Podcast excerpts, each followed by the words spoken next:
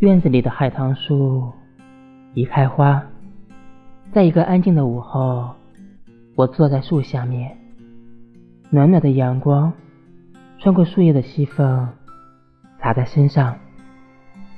耳机里循环播放的歌曲，手里的书半天也没见翻页，也不知是沉浸在优美的旋律中，还是思绪早已飘向远方。怀里的猫早已熟睡，午后的阳光总是让人慵懒。一本书，一杯茶，一副耳机。一只猫，享受阳光的温度，和一个人心情愉悦的独处，学会享受生活中简单的幸福。做你的痴迷